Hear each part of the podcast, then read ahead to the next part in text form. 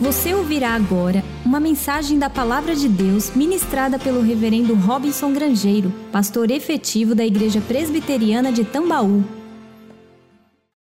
Vamos nos colocar de pé e abrir a palavra de Deus no Evangelho de João, no capítulo 1. Se você tiver a Bíblia nas suas mãos, por favor, acompanhe essa leitura, João capítulo 1, a partir do verso 1. E se você não a tiver, você pode acompanhar aí na projeção em ambos os lados da plataforma. Então vamos ler juntos João capítulo 1, do verso 1 em diante. Diz assim a palavra do Senhor: No princípio era o Verbo, e o Verbo estava com Deus, e o Verbo era Deus. Ele estava no princípio com Deus. Todas as coisas foram feitas por intermédio dele, e sem ele nada do que foi feito se fez.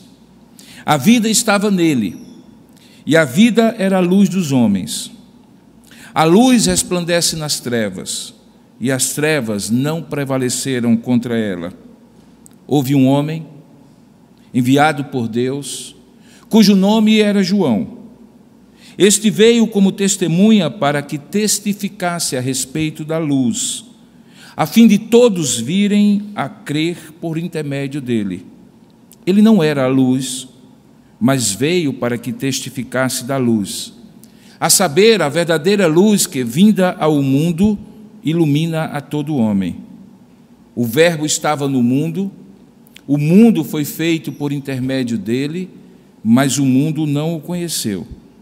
Veio para o que era seu, e os seus não o receberam mas a todos quantos o receberam, deu-lhes o poder de serem feitos filhos de Deus, a saber, aos que creem no seu nome, os quais não nasceram do sangue, nem da vontade da carne, nem da vontade do homem, mas de Deus. E o Verbo se fez carne e habitou entre nós, cheio de graça e de verdade, e vimos a sua glória, glória como do unigênito do Pai.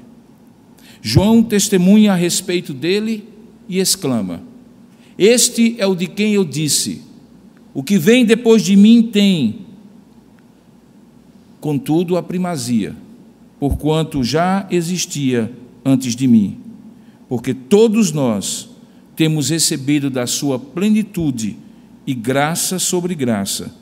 Porque a lei foi dada por intermédio de Moisés, a graça e a verdade vieram por intermédio ou por meio de Jesus Cristo. Ninguém jamais viu a Deus. O Deus unigênito que está no seio do Pai foi quem o revelou. Que Deus abençoe a sua palavra lida. Amém. Sente por gentileza. Nesta noite nós continuaremos a ministração que iniciamos hoje pela manhã debaixo de um único tema. O tema era a graça de, do recomeço.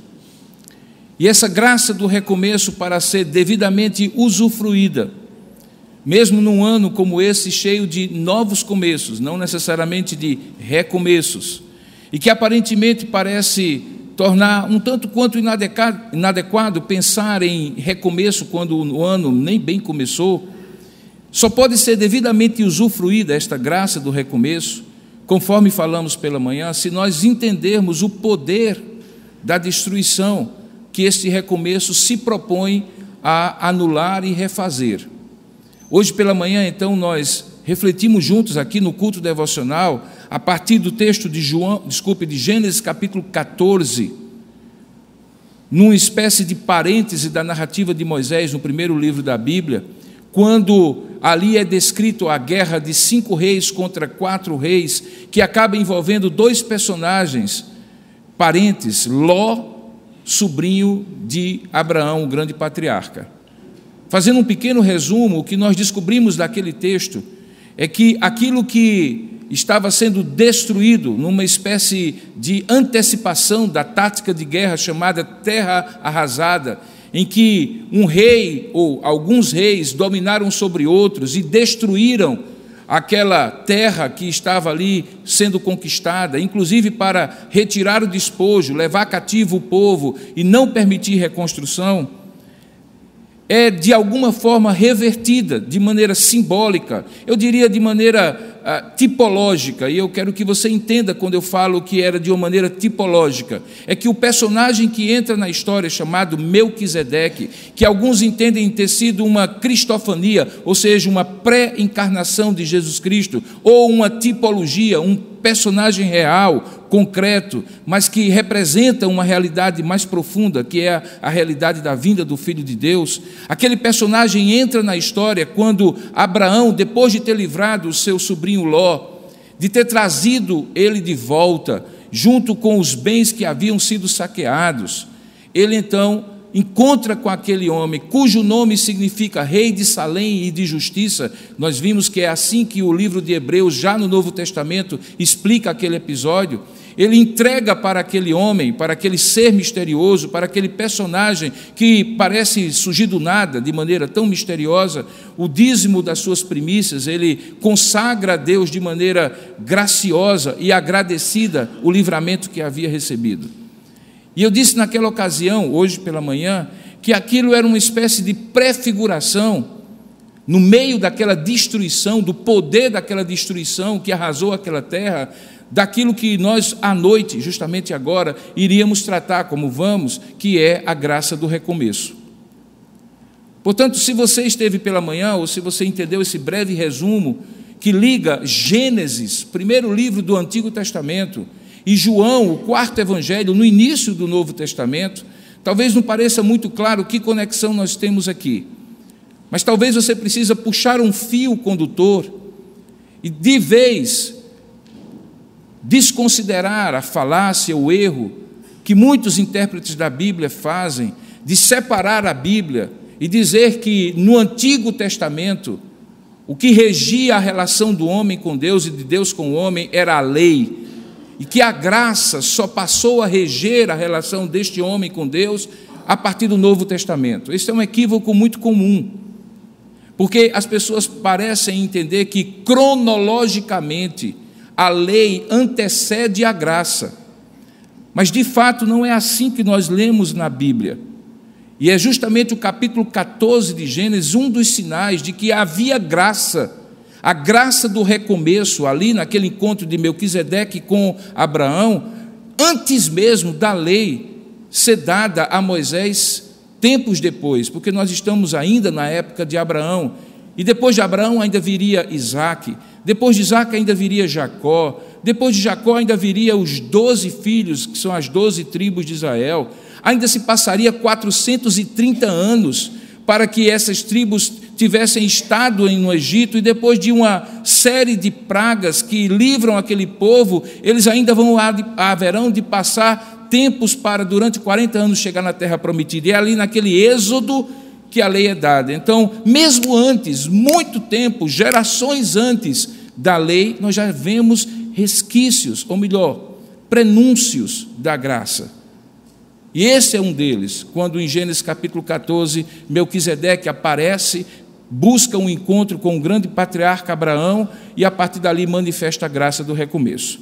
Então nós vamos dar agora um grande pulo, que pode até ser um grande salto cronológico nós estamos falando de pelo menos dois milênios e meio daquele episódio de Gênesis capítulo 14, na melhor das hipóteses, para o tempo em que nós lemos aqui em João capítulo 1 a história desta graça que é dada sobre graça, veja o verso 16, porque todos nós temos recebido da sua plenitude e graça sobre graça. Então, se eu pudesse eleger um versículo dessa exposição do texto que eu li, 18 versículos do capítulo 1 de Gênesis, eu diria que o núcleo dessa história, dessa parte, como os pregadores chamam, dessa perícope, desse, desse contexto aqui de Gênesis 1, de 1 a 18, é o verso 16, quando diz que nós recebemos plenitude dele e graça sobre graça. Esse salto, portanto, de Gênesis capítulo 14 e de João capítulo 1, é um salto não de uma graça que inexiste lá, mas de uma graça que vai sendo progressivamente, progressivamente revelada por Deus. A expressão grega que traduz esse verbo, quando diz assim, porque todos nós temos recebido, e a parte recebido e graça sobre graça é a expressão elabomen carim anti haritos, que significa graça após graça, mas não após no sentido que cronologicamente veio uma graça, depois veio uma segunda graça, depois uma terceira graça. Mas de maneira cumulativa, essa graça vai sendo acrescentada de tal maneira que a graça de, do Antigo Testamento, em vários episódios, vai descortinando o caráter de Deus, até que chega um tempo em que essa revelação de Deus é plena, daí a palavra plenitude. E quando ela é plena, nós vemos a plenitude desta graça de Deus, que vai acumuladamente sendo revelada a tal ponto de que nós podemos passar um fio condutor desde o início eu diria até mesmo desde o início, na hora do pecado, quando, apesar daquele primeiro casal, Adão e Eva, terem sido expulsos do paraíso, do jardim do Éden, Deus diz em Gênesis capítulo 3, verso 15, que haveria de mandar um descendente da mulher, ou seja, um ser humano, que pisaria a cabeça da serpente e redimiria os descendentes daquele casal que havia pecado. Esse descendente humano não vem a ser outro senão Jesus Cristo, o Filho de Deus que se torna homem e que na cruz, tendo vivido uma vida perfeita, morrido uma morte perfeita, cumpre a lei de maneira perfeita, recebendo sobre si a condenação da lei, para nos dar a graça da salvação. Esse é o resumo do Evangelho. Mas quando nós olhamos aqui, em, Gênesis, desculpa, em João capítulo 1, nós precisamos entender em que contexto isso acontece. Porque, da mesma maneira como compreender o poder da destruição de Gênesis 14 nos ajudará a valorizar a graça do recomeço, aqui fica muito claro como esta graça foi revelada e como é algo simplesmente maravilhoso. Um momento como esse, em que podemos estar aqui na presença de Deus, algo que seria impraticável, impossível para nós, completamente não permitido, se nós levássemos em conta que somos pecadores e que esse Deus que está presente aqui é gracioso. Então, volte os seus olhos novamente para o texto, porque eu gostaria de expor aquilo que João, o evangelista, sim, porque esse evangelho de João é um evangelho que no capítulo 1 é narrado por João, irmão de Tiago, ambos filhos de Zebedeu, dois dos quatro primeiros discípulos de Jesus, sobre um João, como você vê aqui, que não é outro senão o primo de Jesus, João Batista. E para que você não se confunda acerca de quem é o João que está falando aqui, volte os seus olhos e, por favor, entenda aquilo que João, o evangelista, está descrevendo. Veja que do versículo 1 ao versículo 5, é aquilo que nós consideramos, ou que os comentaristas consideram, como o prólogo do Evangelho de João. O Evangelho de João é um evangelho não sinótico. O que é um evangelho sinótico? É aqueles outros três, Mateus, Marcos e Lucas. Porque eles se dedicam à narrativa ou a narrações quase cronológicas do que aconteceu com o nascimento até a morte e ressurreição de Jesus. Eles têm paralelos muito claros, eles narram milagres, eles narram histórias, eles narram encontros de Jesus com as pessoas e, eventualmente, no meio, algum conteúdo doutrinário, algum conteúdo de ensino de Jesus. Nós encontramos, por exemplo, em Mateus capítulo 5 em diante, Jesus reunindo as multidões e os seus discípulos e proferindo o sermão da montanha. Mas é João, aquele que é escrito como o último dos quatro evangelhos, que se dedica a um propósito, e fica muito claro quando você olha esse João, esse evangelho de João de maneira panorâmica. E o propósito é provar que o verbo de Deus, o logos, um termo tão conhecido na filosofia grega, na verdade não era uma simples emanação de Deus. Não era simplesmente Deus se desprendendo da glória e aparecendo aos homens. Mas na verdade era o próprio Filho de Deus se encarnando, assumindo plenamente a forma, e não somente a forma, mas a essência humana, ainda que sem pecados. João então se propõe a que todos que leiam o Evangelho de João entendam que se no princípio era o Verbo, e o Verbo estava com Deus, e o Verbo era Deus, veja aí no verso primeiro, se ele estava no princípio com Deus, o que o tornava co-criador com o Pai e o Espírito Santo, se é verdade que todas as coisas foram feitas por intermédio dele, e sem ele nada do que foi feito, veja que afirmativas é, maravilhosas acerca de Jesus que provam a sua divindade, se é verdade, como diz no verso 4, que a vida estava nele, nele nesse verbo, e a vida era a luz dos homens, e que essa luz, como diz no versículo 5, resplandece nas trevas e as trevas não prevaleceram contra ela, pressupondo tudo isso, ou melhor, afirmando tudo isso num prólogo, João, então, a partir do versículo 6, vai explicar como esta divindade tão gloriosa quanto o Pai e o Espírito Santo, o próprio Verbo de Deus, e não um anjo de Deus, mas o próprio Deus, desce à terra e se encarna. E ao se encarnar, recebe um testemunho do seu primo João Batista, porque aí no verso 6, ele então muda a narrativa e, tendo abandonado o prólogo, onde ele dá todo o contexto de quem era esse, acerca de quem João estava testemunhando, ele então diz: Houve então um homem enviado por Deus, cujo nome era João, ele se referia a João, filho de Isabel, primo de Jesus, que depois viria a ser conhecido como João o Batista, porque inclusive haveria de batizar Jesus. E ele diz então que ele veio, verso 7, esse João foi enviado por Deus como testemunha para que testificasse a respeito da luz, a luz que ele diz que no verso 5 resplandece nas trevas e as trevas não prevaleceram contra ela. E qual é o objetivo de ele linkar, juntar o Verbo, que é luz, que é vida, que é Criador, com João e o testemunho dele? Era para que esse testemunho de João fosse suficiente para que todos viessem a crer por intermédio dele. Veja aí o final do verso. Esse veio por como testemunha para que testificasse a respeito da luz, a fim de, olha aí o propósito, a fim de todos virem a crer por intermédio dele.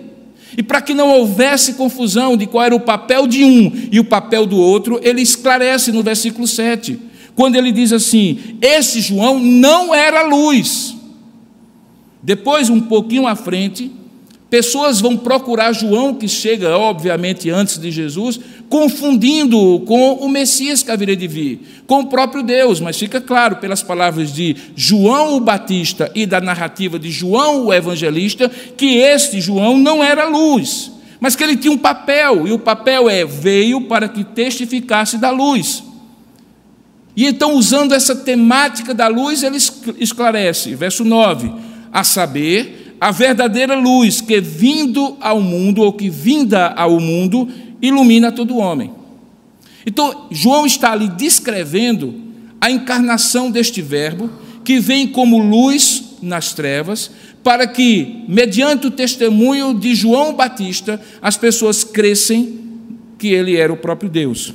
Ele, então, a partir do verso 10 até o verso 18, vai falar sobre justamente essa graça de Deus que permite que esse Deus Todo-Poderoso se torne homem, se encarne plenamente como homem e possa fazer a salvação. Veja no verso 10 que ele diz assim: O Verbo então estava no mundo, João, o evangelista, a essa altura, já tinha vivido com esse Verbo já tinha presenciado os seus milagres. Lembra que, obviamente, esse evangelho é narrado a posteriori, depois dos fatos que o próprio João, o evangelista, havia presenciado juntamente com os seus discípulos ou com os discípulos de Jesus. Então ele diz assim: aquele verbo que estava no mundo e que nós vimos, inclusive essa é a expressão que ele usa na carta, na primeira carta dele, que os seus olhos viram, suas mãos tocaram, seus ouvidos ouviram. Pois bem, esse verbo que estava no mundo Mundo que foi feito por intermédio dele, verso 10,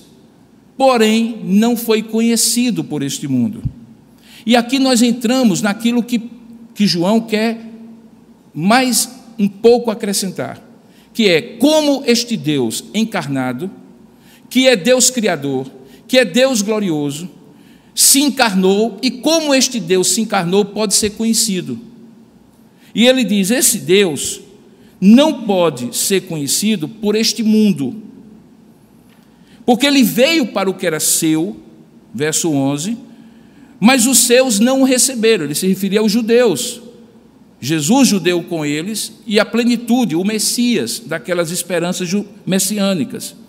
Porém, no verso 12 ele diz: Mas a todos quantos o receberam, deu-lhes o poder de serem feitos filhos de Deus. E qual é o segredo? É que estes que não eram para reconhecer e que reconhecem, o fazem porque eles passam a crer no seu nome e ao crer no seu nome nascem de novo. E ele explica que nascimento é esse. Não é um nascimento do sangue, verso 13, não é da vontade da carne, ou seja, não é um nascimento humano, mas é um nascimento de Deus. Portanto, ele resume no verso 14. Então, esse verbo se fez carne, nós vimos isso. Ele habitou entre nós, ele tabernaculou entre nós, ele não passou, ele viveu aqui entre nós. E nós vimos que ele tinha uma vida, uma essência cheia de graça e de verdade. E isso nos permitiu ver a glória, a glória dele como do unigênito Pai. Então ele está dizendo que esse Verbo encarnado, que é o próprio Jesus, esse Jesus esteve entre eles, conviveu com eles e eles viram a sua glória, e era a glória de um Deus encarnado, mas um Deus glorioso, era o unigênito do Pai. Ele resume então isso, e a partir do verso 15, ele então chama o testemunho de João para corroborar suas palavras. Então, aqui no verso 15, nós temos João Batista sendo citado por João Evangelista, que escreve esse evangelho sobre Jesus. Ele então diz no verso 15: João testemunha a respeito dele e exclama: Este é o de quem eu disse, aquele que vem depois de mim, do ponto de vista cronológico, porque João era mais velho do que Jesus Cristo, contudo tem a primazia. Por quê? Porque ele já existia antes de mim. Então ele descreve isso e chega então ao núcleo daquilo que eu gostaria de expor nessa noite, que é o que significa a graça do recomeço, porque ela é uma graça plena, completa. Então, tendo feito essa pequena introdução, vamos começar o sermão.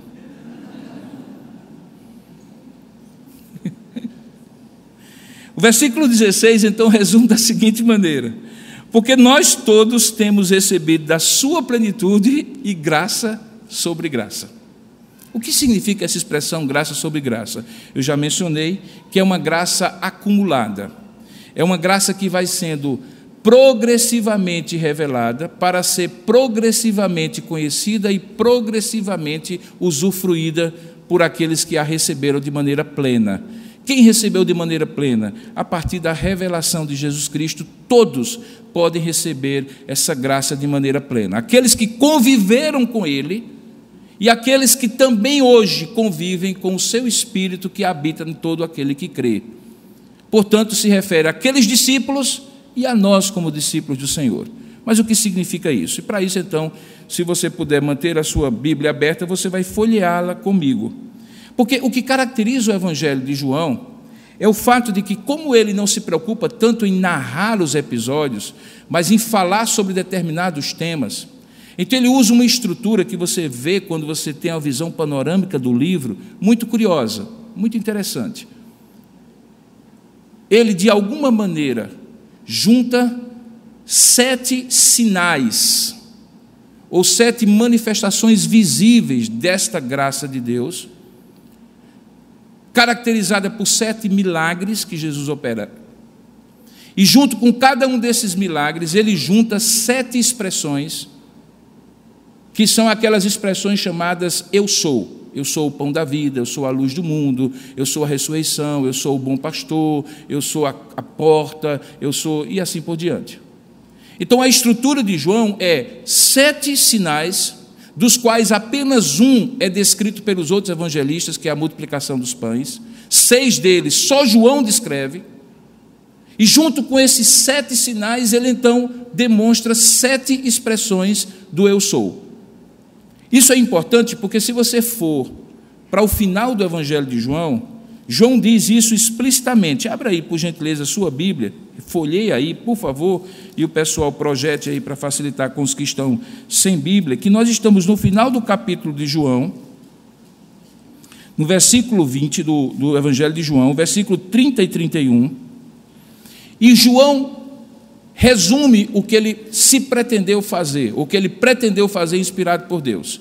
Veja João capítulo 20, verso 20 e verso 30 e 31, em que são próprias palavras de João. Ele diz assim: "Na verdade, fez Jesus diante dos discípulos muitos outros sinais. Ele usa a palavra semeion, que em grego significa sinais. Ele diz assim: sinais como sinalizações, placas de trânsito, porque é assim que os milagres de Deus devem ser vistos, não como um fim em si mesmo, mas como algo que indica a divindade de Deus. Quando Jesus cura, quando Jesus ressuscita, quando Jesus multiplica pães, quando Jesus transforma água em vinho, tudo isso é para que as pessoas, vendo aqueles sinais, vejam ali uma grande seta indicando que era Jesus, o Verbo encarnado que havia feito e que precisava ser crido para ser salvador deles. Então ele diz: na verdade, fez Jesus diante dos discípulos muitos outros sinais que não estão escritos nesse livro. Veja que ele fez uma seleção inspirada por Deus para um propósito. O propósito era demonstrar que Jesus, como Verbo de Deus, tinha se encarnado e feito a salvação. Então ele pinça alguns sinais inspirado e dirigido por Deus, e esses sinais são alguns de tantos outros que não estão escritos nesse livro.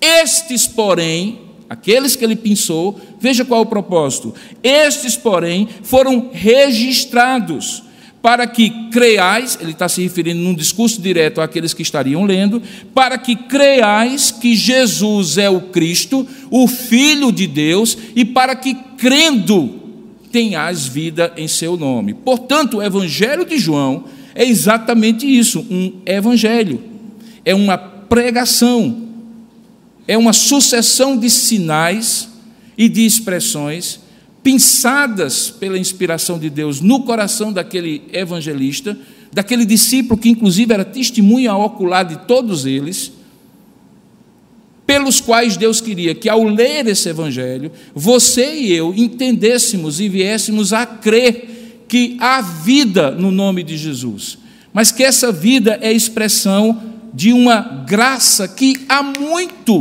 Deus estava manifestando e que agora, de maneira plena, ficou manifesto em Jesus Cristo.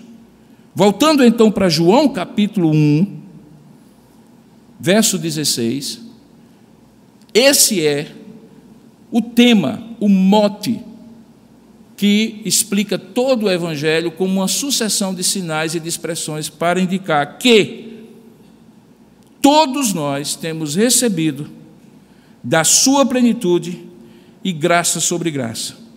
Então, quando chega no capítulo 3, desculpa, no capítulo 2, quando o primeiro sinal é feito, a transformação da água em vinho nas bodas de Encaná da Galiléia, algo que você já ouviu falar, ali estava sendo revelada a plenitude da graça de Deus, para que ficasse claro que este Deus transforma a substância de todas as coisas. Quando no capítulo 4, do verso 43 a 54, Jesus cura o filho de um oficial do rei, que estava doente em Cafarnaum, veja aí capítulo 4, verso 46 em diante. Esse milagre sinalizava, e no verso 54 ele diz que foi o segundo sinal, veja aí, ó, foi este o segundo sinal que fez Jesus depois de vir da Judéia para a Galiléia. A autoridade que Jesus tinha não apenas sobre as substâncias das coisas, mas sobre as autoridades humanas, porque aquele homem, apesar de ser um oficial do rei e, portanto, saber que tinha autoridade, no entanto, ele recebe da autoridade de Deus o milagre que na sua autoridade ele não podia fazer. Quando um pouquinho depois, no capítulo 5, a partir do verso 1 até o versículo 9, é descrita a cura de um paralítico que estava no tanque de Betesda e que estava ali durante tantos anos, diz o texto que ele estava ali há 38 anos, veja o versículo 5 do capítulo 5 de João, estava ali um homem enfermo havia 38 anos. Aquele sinal queria dizer quando Jesus cura aquele homem sem ele precisar entrar naquela água, simplesmente pela palavra do seu poder, que Jesus também era Deus sobre as enfermidades e doenças humanas, não apenas sobre as substâncias das coisas, não apenas sobre autoridades humanas, mas também sobre as doenças do corpo. Quando um pouquinho depois, no capítulo 9, Jesus cura um cego de nascença. Veja que todo o capítulo 9, um capítulo inteiro, é a descrição de como aquele cego foi, foi curado e as consequências daquela cura.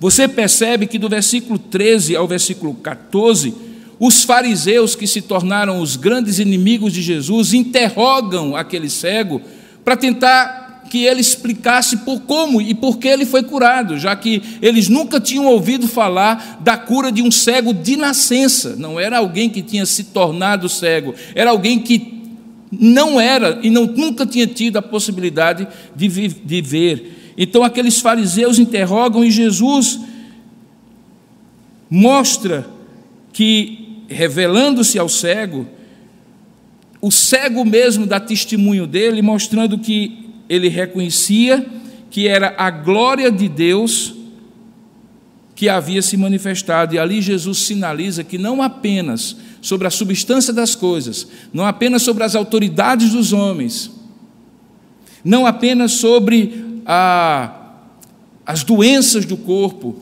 mas sobre as incredulidades dos religiosos, o sinal que ele mostrava curando aquele cego era a plenitude da sua revelação, graça sobre graça.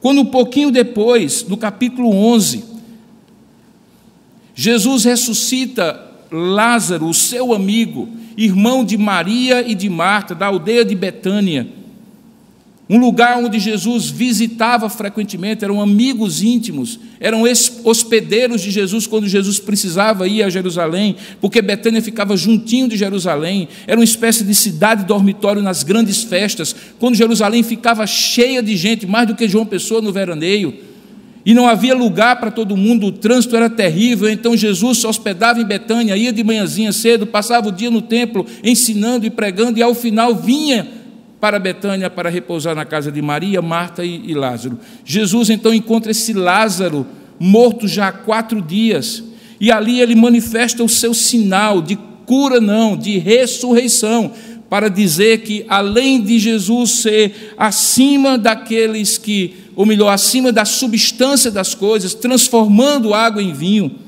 além de ser aquele que está acima das autoridades humanas, quando cura aquele nobre oficial do rei, cuja autoridade era grande, mas não o suficiente para curar o próprio filho, quando ele cura aquele paralítico de nascença, mostrando que Deus tem poder, ele, Jesus, tem poder sobre as doenças humanas. Quando ele então ele traz luz àquele homem cego de nascença e confronta os religiosos que achavam que isso era impossível, mostrando que ele tinha autoridade sobre a religião.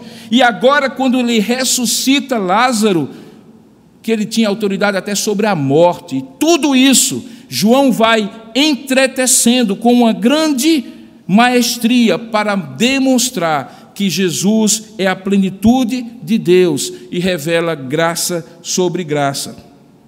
E quando lá no capítulo 21, já no final, Jesus aparece para aqueles discípulos já depois de ser ressurreto, e acontece ali algo maravilhoso, porque eles estavam ali junto ao mar de Tiberíades, veja o capítulo 21, verso 1.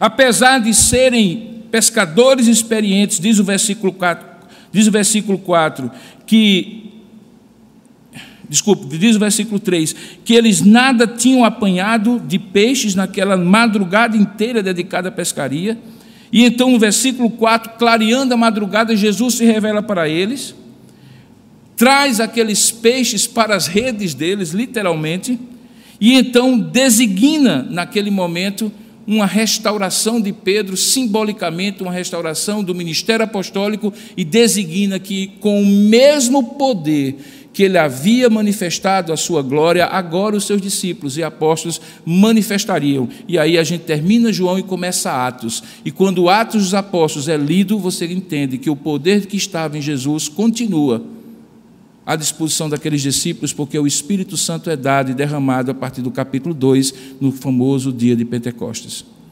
Perceba que toda essa descrição de sinais está ligada a João capítulo 1, verso 16, quando ele diz assim: Porque todos nós temos recebido da sua plenitude e graça sobre graça. No verso 17 e no verso 18, João descreve que a maneira correta de entender a plenitude da graça de Deus é compreendendo que a lei foi dada por intermédio de Moisés, veja aí o verso 17, e a graça e a verdade vieram por meio de Jesus Cristo. O que, é que significa isso? Significa que quando, mesmo tendo manifestado a sua graça, até mesmo a Abraão, por intermédio de Melquisedeque, como nós pregamos hoje pela manhã, quando depois Deus revela a lei por intermédio de Moisés, essa lei nunca será capaz de trazer a plenitude da graça de Deus sobre graça, porque quem traz essa graça verdadeira é Jesus Cristo, a plenitude da graça de Deus. E para que então serve a lei? Alguém poderia perguntar, para apontar a necessidade da graça. Então, toda aquela simbologia, todas aquelas prescrições, da lei cerimonial, toda aquela legislação civil, penal e tudo mais que organizava o povo, eram transitórias, simbólicas, apontavam para Jesus. E ao apontar para Jesus, não tinham o poder de trazer graça e verdade, porque, como o próprio Paulo argumenta aos Romanos, na carta aos Romanos, o que a lei faz é eliciar, trazer ao lume, salientar o pecado, para que o pecador busque a graça. Daí porque ninguém pode ser justificado pela lei, porque ninguém haverá de cumpri-la cabalmente. Isso era importante como argumento para João, para que as pessoas entendessem que havia um gra uma graça de recomeço, mas não era de um recomeço estanque, porque essa pode ser a compreensão de algumas pessoas, como se Deus estivesse agindo aos pulos na sua vida. Ele agiu algum tempo atrás, e você passou um tempo sem que a graça de Deus estivesse agindo na sua vida. Assim como aparentemente aquele período da lei era um tempo em que a graça de Deus não estava agindo no meio do povo da aliança, mas estava. E a semelhança deles é preciso que você compreenda que essa graça sobre graça, ela vai acumulando-se na sua vida até que ela é conduzida, sua vida é conduzida a um encontro real com Jesus Cristo para que você possa ver e experimentar aquilo que ele trouxe, que foi graça sobre graça, salvação, revelação plena de Deus. Ele termina então no verso 18 dizendo: Porque ninguém jamais viu a Deus, e eu diria, e ninguém jamais viria nem pela lei, nem por esforço próprio, nem por discernimento humano, nem por capacidade cognitiva, nem por iluminação espiritual humana. Ninguém jamais viu a Deus, mas o Deus unigênito, veja, o mesmo que ele fala no início, ele que está no Pai é quem o revelou.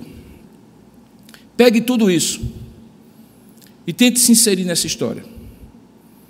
Você não é parte ausente dessa história.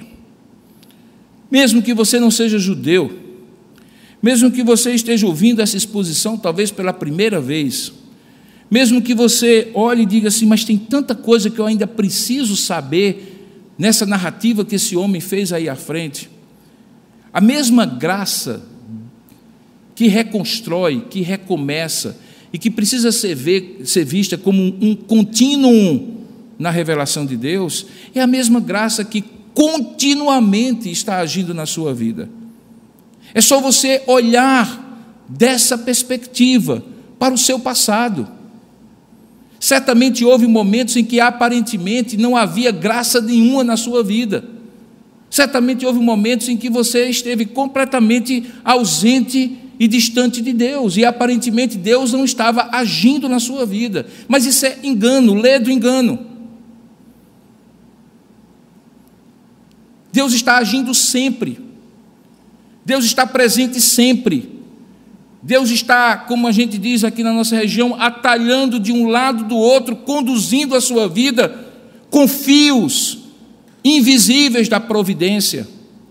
Da revelação dele, que você não percebe no momento, perceberá depois, quando você, de maneira retrospectiva, olhar e disser assim: Ah, então, não foi por acaso que eu nasci naquela família, não foi por acaso que eu tive aquela infância, não foi por acaso que eu tive aquela formação, não foi por acaso que eu tive aqueles problemas, não foi por acaso que eu tive isso e isso, mas Deus conduziu todas as coisas para que hoje, ao ser apresentado a Jesus, eu possa compreender que havia graça sobre graça, mantendo a minha vida, fazendo o livramento, sustentando a minha existência, quando eu nem reconhecia que Deus é Deus. Para chegar agora, nesse momento em que você é apresentado a Jesus, e então, ao ser apresentado a Jesus, pela graça de Deus, você diz assim: foi graça sobre graça. Eu fazia parte desta graça, deste povo, quando eu ainda nem sabia que o era, quando eu ainda nem compreendia essas verdades. Deus me perseguiu com atos graciosos de amor, preservou a minha vida. Em alguns momentos até deixou que eu passasse pelo vale da sombra da morte, mas esteve comigo Assim como em outros momentos, nos pastos verdejantes, nas águas tranquilas, Ele também me colocou. E de uma forma e de outra, Ele me conduz a esse momento em que o Filho de Deus é manifestado e revelado. Eu compreendo que Ele não é apenas um homem, que Ele não é um anjo, que Ele não é uma manifestação etérea, que Ele é o Verbo que estava no, no mundo, mas o mundo não o conheceu. Mas a todos quanto o conheceram e conheceram porque Ele a eles revelou-se por graça, deu-lhes o poder de se tornarem filhos de Deus. Isso aqui é você dentro dessa história. Você consegue entender isso? Que é você aqui dentro dessa história? Que quando ele diz assim: Veio para o que era seu e os seus não o receberam, mas a todos quantos o receberam, é você. Ele deu-lhes o poder, é você. De se tornarem, é você, filho de Deus, a saber ao que crê no seu nome. É você que está nessa história. Seu nome não está aqui, mas a graça de Deus já tinha lhe incluído desde sempre. E Deus havia manifestado, da mesma maneira como manifestou, essa graça em vários momentos de alianças que foram refeitas e desfeitas, refeitas e desfeitas, aparentemente caducaram, da verdade não caducaram. Das muitas vezes que você foi e voltou, Deus preservou a sua fidelidade graciosa para que você estivesse aqui. Que implicações nós temos disso? Elas são óbvias. Se esse Deus é tão gracioso para construir essa minha história e inserir a minha história na grande história da salvação, então eu posso confiar que essa história inserida não será retirada, jamais. Que eu faço parte de um capítulo aqui dentro dessa história que o meu nome está escrito neste livro, e que uma vez escrito jamais será apagado, porque é Deus que escreve, aquilo que Deus escreve o homem não apaga, aquilo que Deus inclui o homem não exclui. Você está nessa história. E ela termina de, de maneira gloriosa. E essa glória de Deus é a mesma que você começa a ver no dia a dia, quando ele diz assim: E vimos a sua glória, glória como do unigênito do Pai, se, revela, se refere à revelação de Jesus Cristo, sem dúvida alguma, aos que presenciaram, conviveram com ele e podiam testemunhar. Mas você também pode testemunhar, porque essa mesma glória está presente na vida de todos aqueles que creem pela ministração do Espírito Santo que habita neles. Essa mesma glória é possível de se ver agora na sua vida, como foi possível de se ver na vida de João, de Tiago, de Pedro, de André, de todos os seus discípulos. E você então se torna testemunha dessa glória, assim como eles. Isso causa para nós uma certeza, uma confiança, não apenas uma esperança solta, uma expectativa, ah, quem sabe. Não. Não. A esperança cristã é fundamentada na confiança do presente, que por sua vez é lastreada em toda essa história da salvação na qual você foi incluído e não será excluído. Eu consigo ver isso na minha vida, meus irmãos. Quando eu conheci Jesus aos 15 anos de idade, hoje eu estou com 54, então faz um bocado de tempo, não ficava muito claro nos primeiros dias. Eu achava que a minha história com Jesus tinha começado ali. Mas a minha história com Jesus, ou melhor dizendo, a história de Jesus comigo, antecedia até mesmo aos meus pais. Deus havia conduzido os pais dos pais deles, e eu não sabia disso. Talvez você nem saiba. A sua história não precisa ser igual à minha, mas se você começar a colocar essas, esses óculos, essas lentes dessa graça do recomeço, você vai ver na sua história vários recomeços da manifestação da graça de Deus que anulam o poder da destruição, como nós falamos hoje pela manhã. É só abrir os olhos para ver. E Deus é quem revela isso para você quando Ele coloca as lentes desta graça que está manifesta em Jesus. Nós estamos começando um ano. Como eu disse já algumas vezes aqui à igreja, no início de cada dia, diante de tantos planos, de tantas agendas, de tantos compromissos que todos nós vamos nos acumulando dia após dia, nós temos a eventual pretensão de dizer assim: hoje eu farei isso, farei aquilo e assim por diante. Mas, de fato, se formos honestos com a realidade, nós começamos um dia com uma agenda absolutamente aberta, porque nós não a controlamos. Então eu costumo orar assim: Senhor, eu não sei o que esse, Deus, o que esse dia tem para mim. Eu não sei se ele reserva vida ou morte, saúde ou doença. Eu não sei se ele me reserva alegria ou tristeza. Eu só sei o seguinte: que esse dia não está longe do teu controle e tu controlas todas as coisas. Eu consagro a ti esse meu dia. Agora preste bem atenção: você está começando um ano. Para alguns, talvez segunda-feira, amanhã, já é o recomeço da rotina do ano. E você começando um ano, você deve se perguntar assim: onde eu posso ver a graça de Deus ao longo da minha história que me conforte, me assegure, me dê confiança de ver a graça de Deus também nesse novo ano, e em cada dia desse ano, e em cada semana, quer me reserve alegria ou tristeza, saúde ou doença, vida ou morte. Porque é disso que se trata a graça do recomeço. Quando a Bíblia diz que a cada dia Ele renova as, as misericórdias dele para conosco, é a graça do recomeço da vida a cada dia. Mas quando nós não percebemos que ao longo da vida isso acontece ininterruptamente, continuamente, então nós perdemos a essência da graça de recomeços contínuos. Há recomeço para relacionamentos conjugais, há recomeços para relações de pais e filhos, há recomeços de vida profissional, financeira, há recomeços de relacionamentos rompidos e há recomeço principalmente de relacionamento com Deus.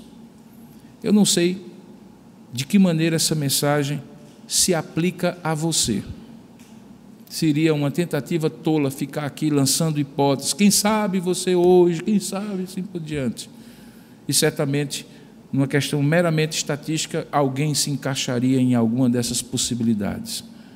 Não farei isso, mas eu entregarei o seu coração agora em oração junto com você, a que Deus, a quem nós rogamos que falasse conosco por intermédio dessa palavra, pegue essa palavra e a encaixe de maneira perfeita nessa necessidade de você experimentar a graça do recomeço em sua vida diante da necessidade que você tem hoje. E Deus sabe qual ela é.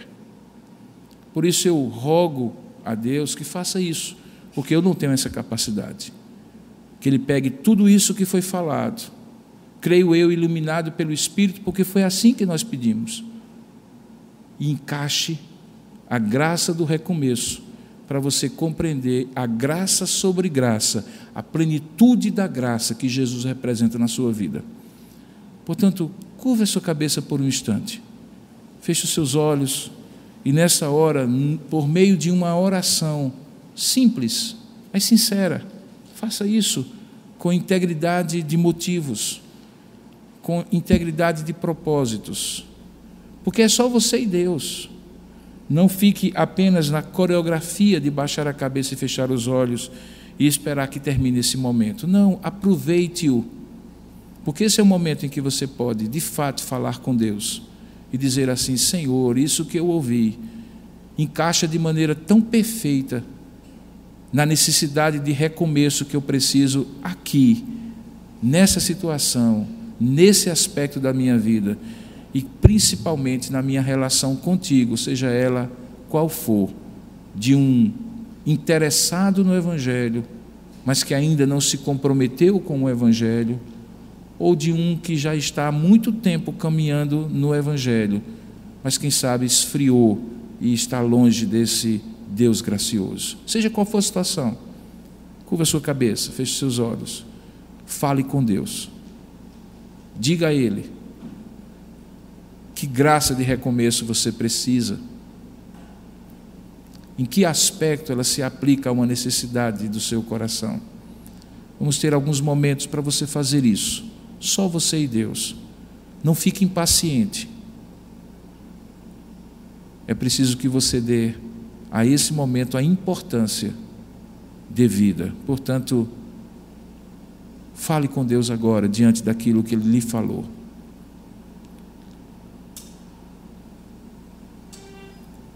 Senhor Deus e eterno Pai, Verbo de Deus, Espírito de Deus,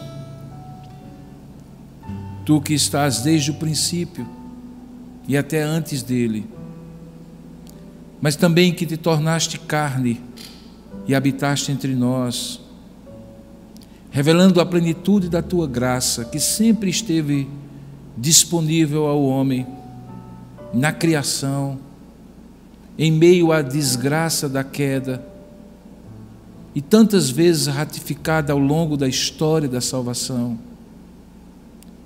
Graça é essa que se tornou plena no teu filho Jesus, que é o centro deste culto e desta mensagem que foi pregada. Ó oh Deus, olha agora para dentro de nós. Nós confiamos, Senhor, que não tendo nos abandonado jamais em nenhum momento, mas tendo manifestado graça sobre graça em vários momentos da nossa história. Assim como fizeste com o teu povo, em meio ao poder da destruição do pecado e de tantas as suas manifestações, nós confiamos, ó Pai, que mais graça ainda o Senhor tem para nos dar quando nos faz ver a graça perfeita e plena que se encontra em Jesus Cristo. Não nos falta nada que o Senhor já não nos deu, mas nos falta tudo se não apreciarmos o que tu já nos deste. E é por isso, ó Deus, que eu te peço, volta os olhos do teu povo nesse momento de oração diante daquilo que tu falaste ao nosso coração. Volta os olhos do teu povo para ver, ó Deus, o que tu és, quem tu és e o que tu tens feito, como manifestação do teu amor compassivo, da tua graça misericordiosa. Nos faz ver os momentos em que o Senhor demonstrou o teu cuidado para conosco, nos fazendo atentos, nos fazendo perceber que a, nessa grande história da salvação, nós também já tínhamos sido inseridos. Que nós fazíamos parte desta narrativa, ainda que o nosso nome não estivesse neste livro material, humano, palpável, em tinta e papel, mas está no teu livro, no livro eterno, que registra os sinais da tua graça na, na vida dos homens. Ó oh Deus, nesse momento nós te pedimos, diante de um ano que nós não temos a mínima ideia, na verdade, não temos nem a mínima ideia do dia de amanhã. Nós te pedimos que o Senhor manifeste graça a nós, a graça de Jesus, não naquilo que o Senhor pode, não apenas naquilo que o Senhor pode nos dar, mas naquilo que podemos nos aprofundar em Ti para perceber esta graça em tudo, na própria relação nossa contigo, sem a qual nós seríamos os mais desgraçados dos homens. Como há tantos hoje que não te reconhecem como Senhor e Salvador e por isso estão alheios da tua graça. Ó oh Deus, fala agora ao coração de cada filho e filha tua que ouviu a tua voz, para que seja percebida como esta graça pode se encaixar diretamente, da maneira mais perfeita e transformadora, para recomeços que precisam acontecer, em todos os sentidos, porque essa graça se aplica a toda a nossa vida. Ó oh Deus, fala e aplica, portanto, esta mensagem ao coração de cada um de nós que está aqui, a tantos outros que estão participando à distância. Nenhum de nós ouviu essa palavra à toa, Senhor, nem mesmo eu, quando falaste ao meu coração.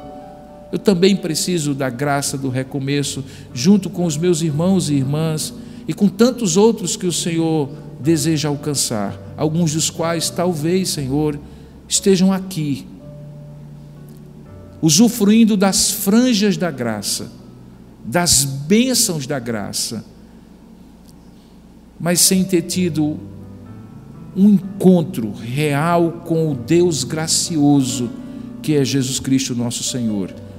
Rogamos que tu operes esta obra, que é sobrenatural e que só tu podes fazer.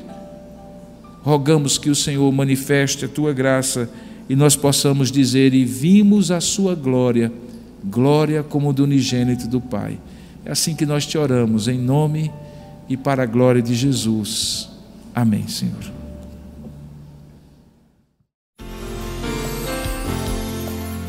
Você encontrará mensagens como esta, além de outros conteúdos e informações, nos canais oficiais da Igreja Presbiteriana de Tambaú, no Facebook, Instagram e YouTube. Deus abençoe sua vida.